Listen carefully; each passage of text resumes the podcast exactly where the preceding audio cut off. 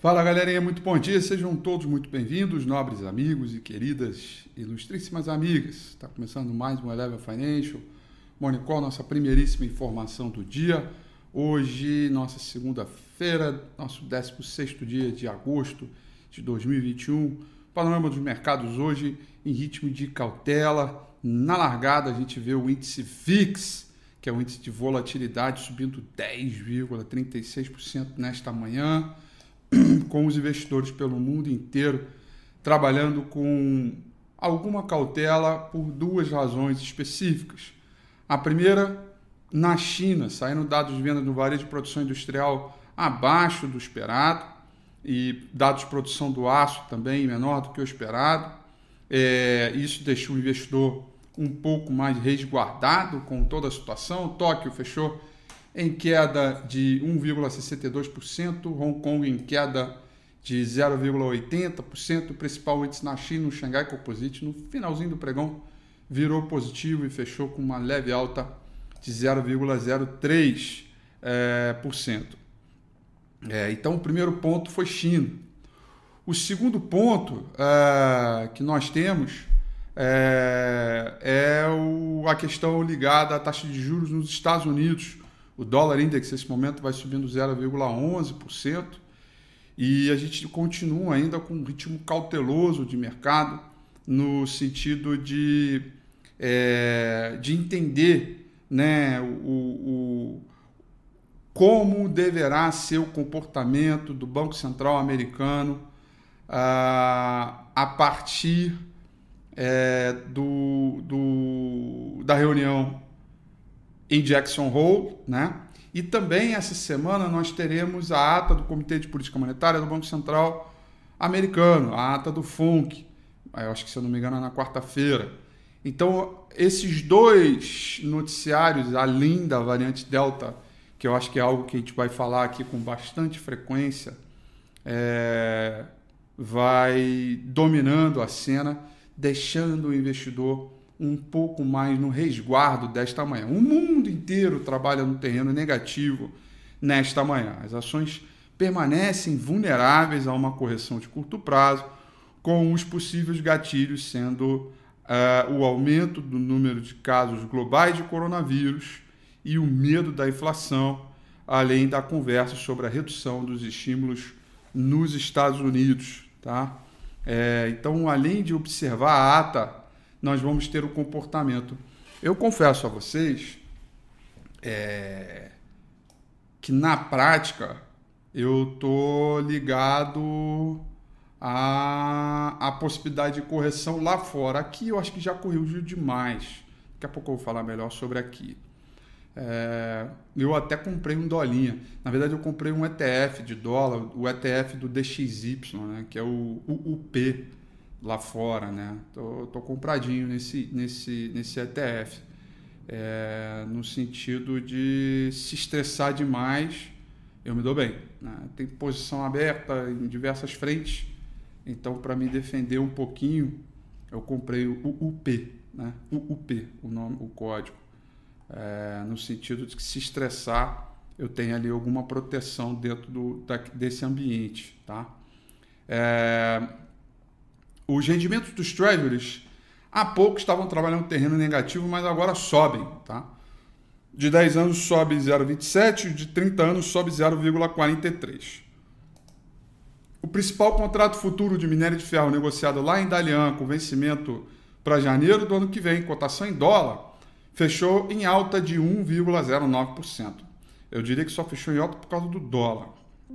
É porque as commodities como um todo, todas elas trabalharam aí no terreno negativo, tá? E o principal contrato futuro do S&P 500 Esse que é 24 horas, que é uma boa referência para a abertura do dia, né? sentimento de mercado do investidor como um todo, nesse momento trabalha em queda de 0,32%.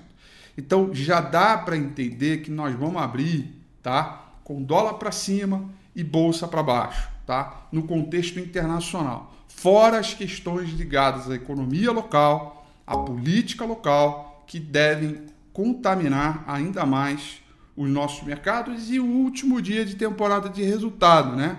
É, é, a gente tem aí é, tem, tem, diversas é, é, companhias aí para serem é, colocadas aí, então para ser mostradas hoje, né? Já teve Pardini mais cedo, a Anima Educação e no fechamento de hoje ainda teremos outras companhias, tá? Mas é, já pode considerar que a gente está é, na reta final, né?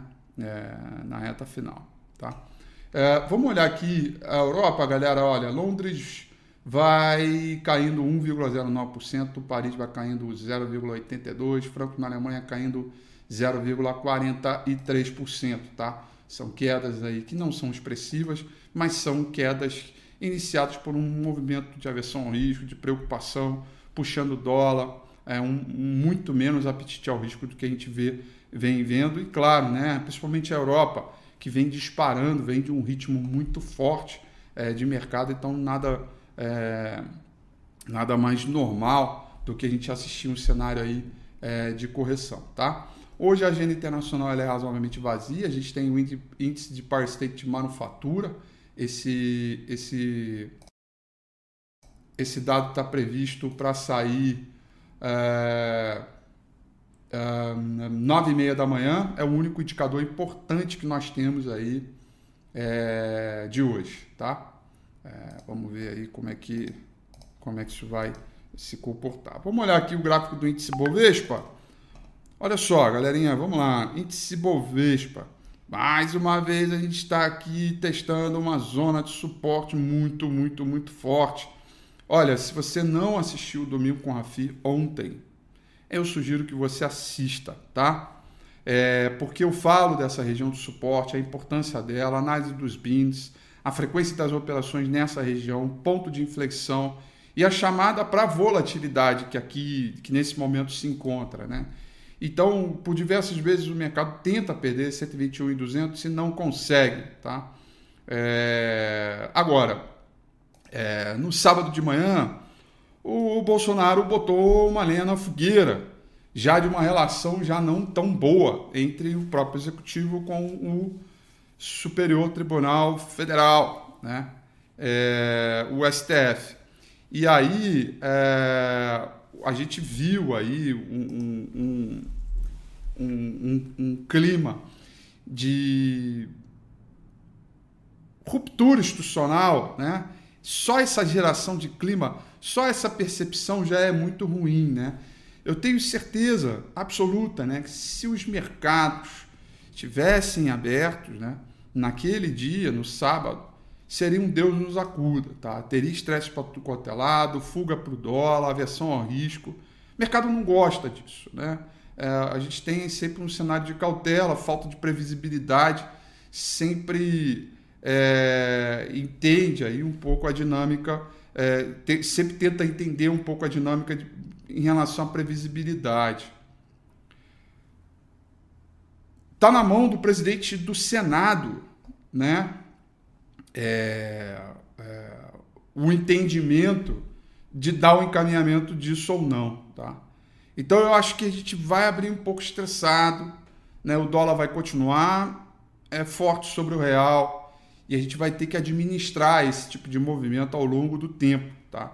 É, eu falei isso ontem no domingo com a eu, eu, eu, eu, eu, eu peço para que vocês assistam a análise completa, mas o resumo do resumo é o seguinte, eu acho que do ponto de vista da correção já está na hora do mercado voltar, já tem muita coisa boa, as oportunidades estão aí, olha a quantidade de M&As, compra e venda de empresas, fusões e aquisições, olha os resultados corporativos, crescimento de economia, né, uma série de dados, pelo lado inclusive da economia como um todo, indo muito bem. Né? É, só que quando a política começa a trazer um cenário nebuloso ao que vem à frente, fora às vezes quando, é quando as eleições são antecipadas, aí é pior ainda. Né? É, então fica um pouco aquele clima, né? Sabe aquela coisa assim, você já está no avião e o piloto diz, olha, é, nós vamos é, passar por uma nuvem bem bem escura, bem carregada, aperta o cinto que vai balançar. Né? E eu acho que a gente já está atravessando essa nuvem. Tá? E é nela que a gente busca as oportunidades. E pelo menos é isso que eu venho trabalhando aqui. Eu não estou pessimista. Né? Do ponto de vista da reversão de tendência, de crise, de sell-off, de circuit break. É, agora, a insegurança jurídica ela é muito ruim. E a judicialização é, de tudo no país é pior ainda. Tudo tem um dedo do STF. E tudo tem uma culpa do executivo. E aí as coisas parecem que não engrenam. Retira a confiança, fica com uma demanda reprimida, investimentos represados. Né? É, então a gente está ali está um clima muito uh,